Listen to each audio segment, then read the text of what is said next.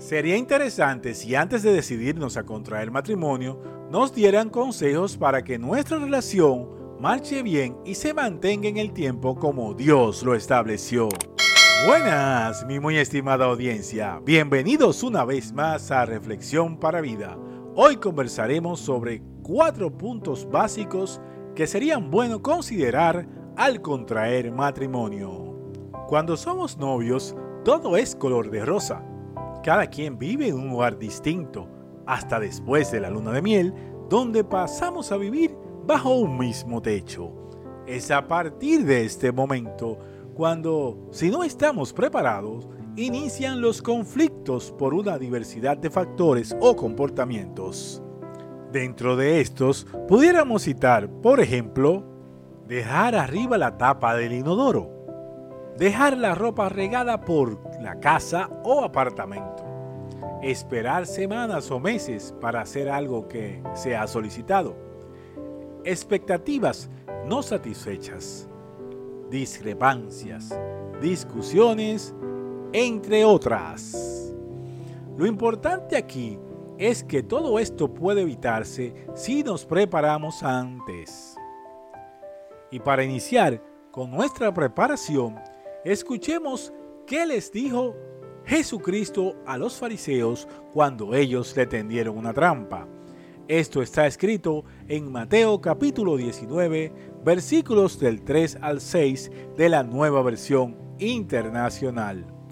¿No han leído, replicó Jesús, que en el principio el Creador los hizo hombre y mujer? Y dijo, por eso dejará el hombre a su padre y a su madre, y se unirá a su esposa, y los dos llegarán a ser un solo cuerpo. Así que ya no son dos, sino uno solo. Por tanto, lo que Dios ha unido, que no lo separe el hombre. Fin de los versículos. El secreto está en estos versículos. Vamos a analizarlos para ponerlos en práctica. Primero, el matrimonio fue diseñado para ser entre un hombre y una mujer. Para que haya multiplicación y que la familia crezca, el matrimonio debe ser entre un hombre y una mujer. De lo contrario, estamos desobedeciendo el mandato de Dios. Además, que nuestros hijos e hijas necesitan de un padre y una madre para un adecuado proceso de desarrollo durante sus etapas de crecimiento dentro del hogar. Segundo, el hombre debe dejar a su padre y a su madre. Esto aplica tanto para el hombre como para la mujer.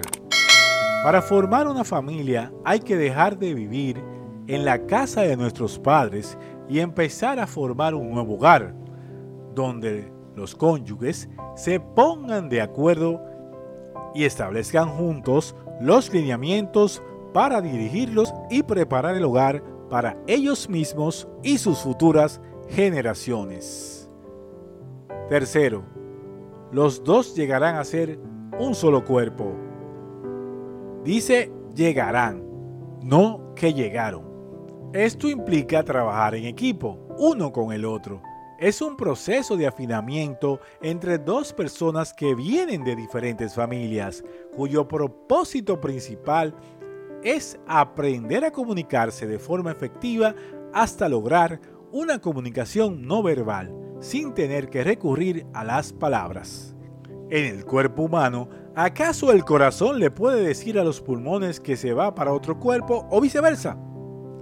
Si llega a suceder esto, el cuerpo dejará de existir. En resumen, es comunicándonos el uno con el otro con sinceridad, exponiendo nuestras diferencias, buscando soluciones y estableciendo acuerdos ganar-ganar que podremos llegar a ser un solo cuerpo. Y por último, cuarto, lo que Dios ha unido, que no lo separe el hombre. Si el matrimonio está fundamentado en el primer y segundo mandamiento, amarás a tu Dios sobre todas las cosas y amarás a tu prójimo como a ti mismo, Dios estará en el centro del matrimonio y en el matrimonio nunca habrá separación por una decisión humana. En la próxima entrega estaremos detallando cada uno de los cuatro puntos básicos expuestos en esta entrega, así que no se la pierdan. Oremos. Padre amado, me arrepiento de todas aquellas cosas que he hecho que no son de tu agrado. Creo que Jesucristo se sacrificó en la cruz para que yo sea salvo y perdonado. Reconozco que Jesucristo es la única vía para llegar a ti. Hazme la persona que tú quieres que yo sea. Inscribe mi nombre en el libro de la vida en el nombre de tu Hijo Jesucristo. Amén y amén.